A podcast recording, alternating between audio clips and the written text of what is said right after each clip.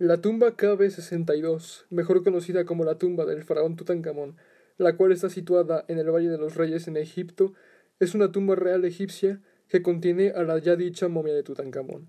Esta fue descubierta en el año 1922 por el arqueólogo inglés Howard Carter bajo los restos de las viviendas de los trabajadores de la época ramésida. Y este descubrimiento, sin saberlo, la salvó de los saqueos de este periodo.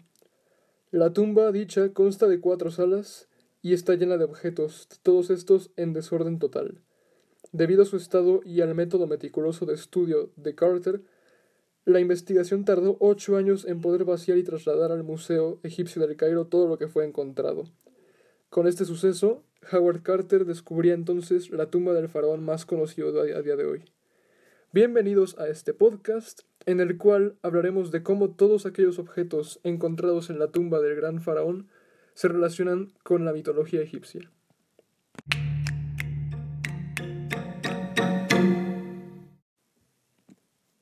Bueno, pues bienvenidos de, nuevo a este podcast, en el que evidentemente hablaremos de la tumba de Tutankamón, la cual es sin duda probablemente incluso diría la tumba más famosa, tal vez no solo en Egipto, incluso en el mundo.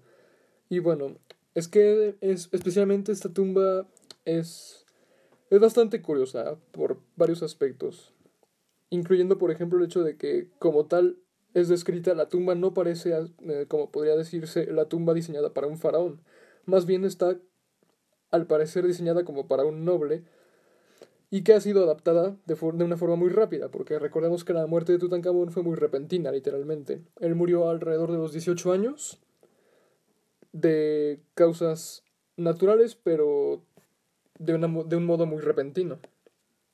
Y bueno, también, este, también debemos indicar que en este podcast lo que haremos será separar varias secciones dependiendo de la parte de la tumba de la que estemos hablando, porque literalmente es una tumba, es una tumba masiva.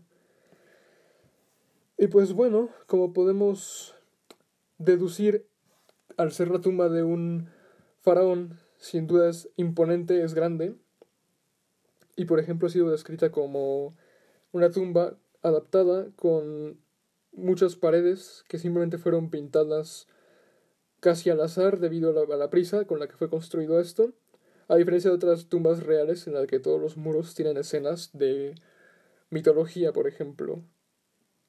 Después del primer del denominado primer umbral, pasa un pasillo descendente que conduce hacia una segunda puerta sellada, y tras la cual en su tiempo el arqueólogo Carter llamó una antecámara.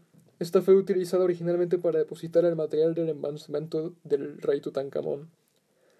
Sin embargo, en la historia han habido varios robos a esta tumba, los cuales han sido saqueados. Todas estas paredes, como ya está bien dicho, no están decoradas y el mismo Carter las describió como un caos organizado, evidentemente haciendo alusión a que simplemente es como si fueran paredes como tal, desnudas, vacías, sin ningún tipo de mensaje.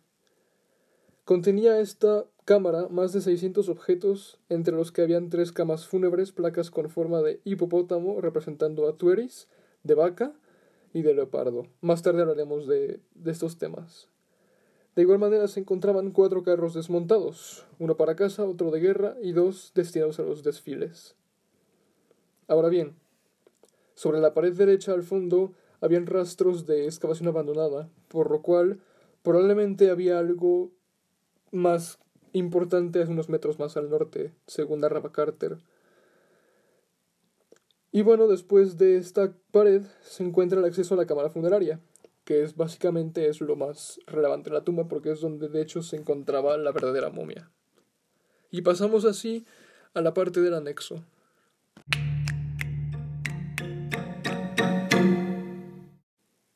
Y bueno, pues a la izquierda de la pared del fondo de esta citada antecámara se encontraba un pequeño paso rodeado con trazos negros que delimitaban la apertura que habría de tener la puerta una vez terminada. Y esta misma permitía el acceso a otra habitación cuyo suelo tenía un nivel aproximado de unos 90 centímetros por debajo del anterior. El propio Carter llamó a esta sala como el anexo y la describió por la existencia de muchos trazos rojos sobre las paredes. Aquí ya empezaba lo interesante como tal. Esta cámara contenía en desorden un montón de cestas, muchas jarras de vino, una, una vajilla de calcita, por ejemplo, perfumes, maquetas de barcos y de Eusebius, alrededor de unos, fácilmente unos 280 grupos de objetos variados que sumaban en total unas 2.000 piezas, una locura total, distribuidos en desorden por, por toda la, la cámara. Y bueno, una de las cosas en las que hay que hacer hincapié es en los sirvientes eternos, que eran figuras llamadas como Shafti, que eran unos pequeños modelos de sirvientes que en vida habían servido al, al, al faraón y que ahora después de la muerte estaban representados en estas figurillas. Se creía que en el mundo de los muertos debían hacerse trabajos manuales, los cuales podían llevar a cabo las figuras Shafti, a nombre de la persona fallecida, en este caso Tutankamón. Se, se, estima que el rey niño, como se le denomina a Tutankamón, fue enterrado con alrededor de unas 400 figuras Shafti.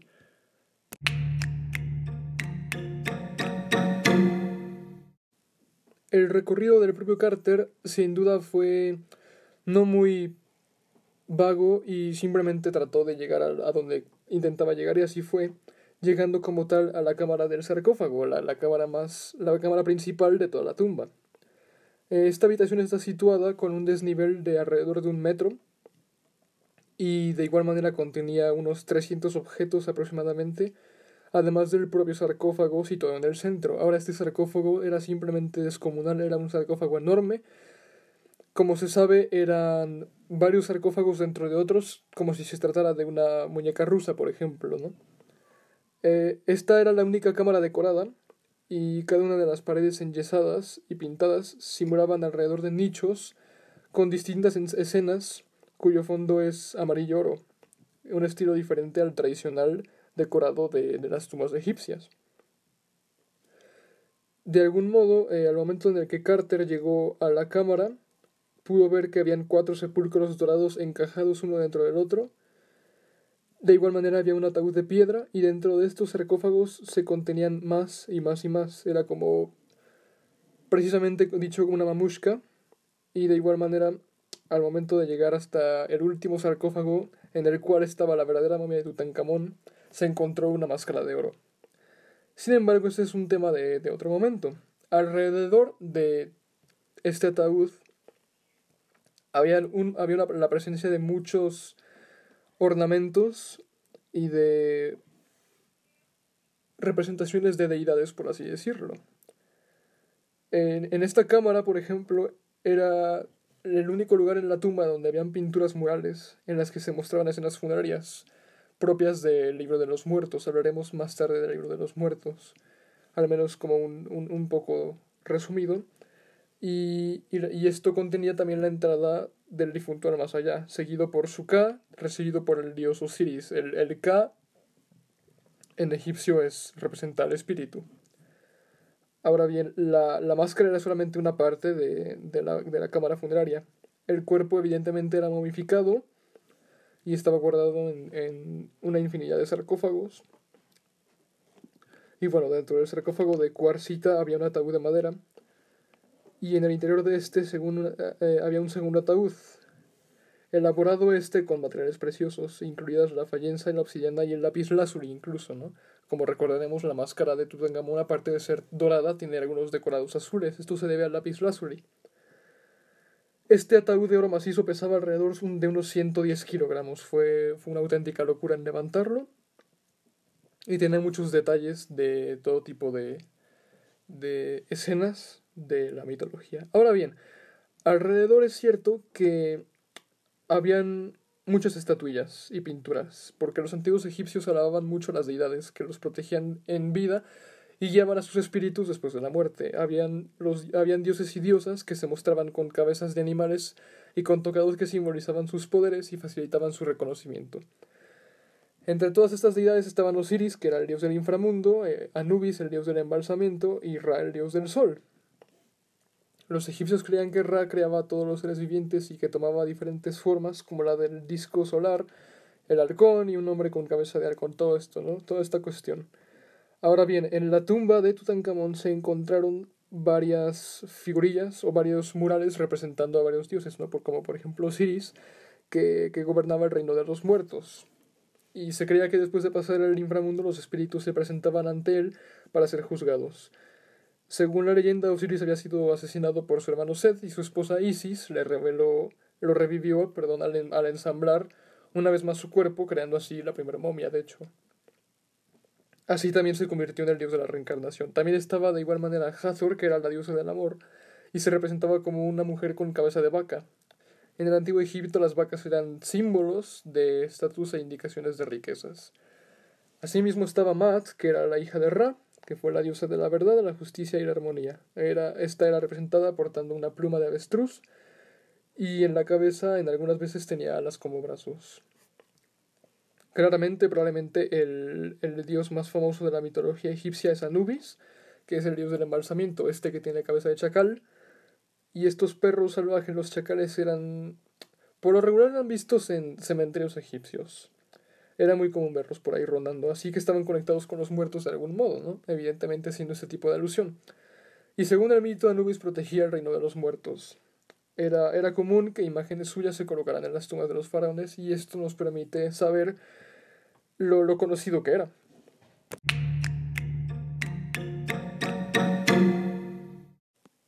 Bueno, y propiamente dicho, también se ha hablado del de el propio libro de los muertos, que Varias escenas de este libro estaban representadas en los murales de la tumba de Tutankamón.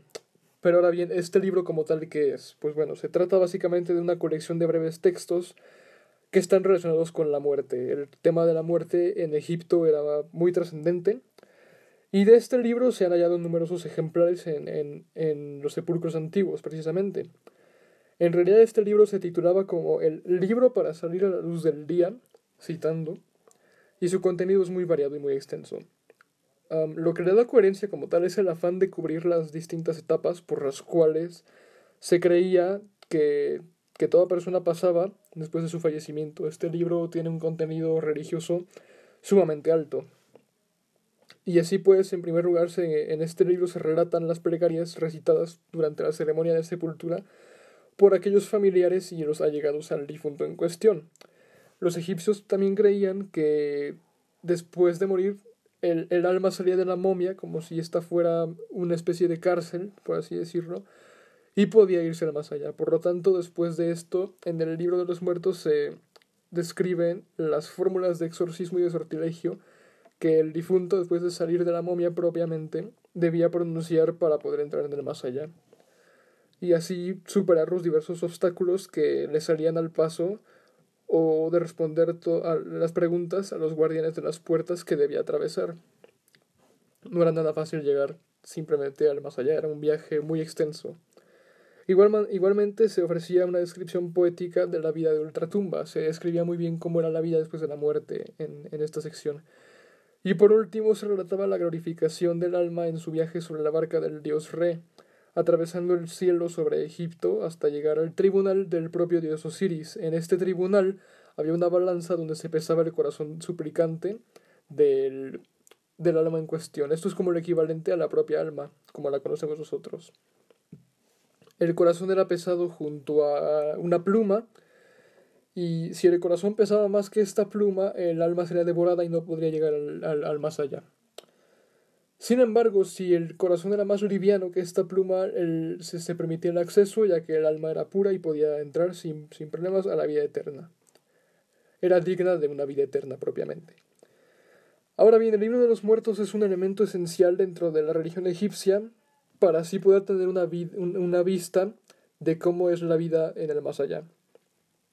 Y algo curioso es que todo el mundo podía disponer de él. La única diferencia realmente era la cantidad de dinero que cada uno destinaba a, a este mismo. Y bueno, formaba parte del ajuar funerario del difunto. Básicamente lo podemos considerar como el pasaporte a la inmortalidad por excelencia. Si tomamos en cuenta el, el número de, de, de, de, gente que lo poseía o que poseía conocimientos de él, era muy, era muy extenso. Sin duda era un elemento sumamente importante en la religión egipcia.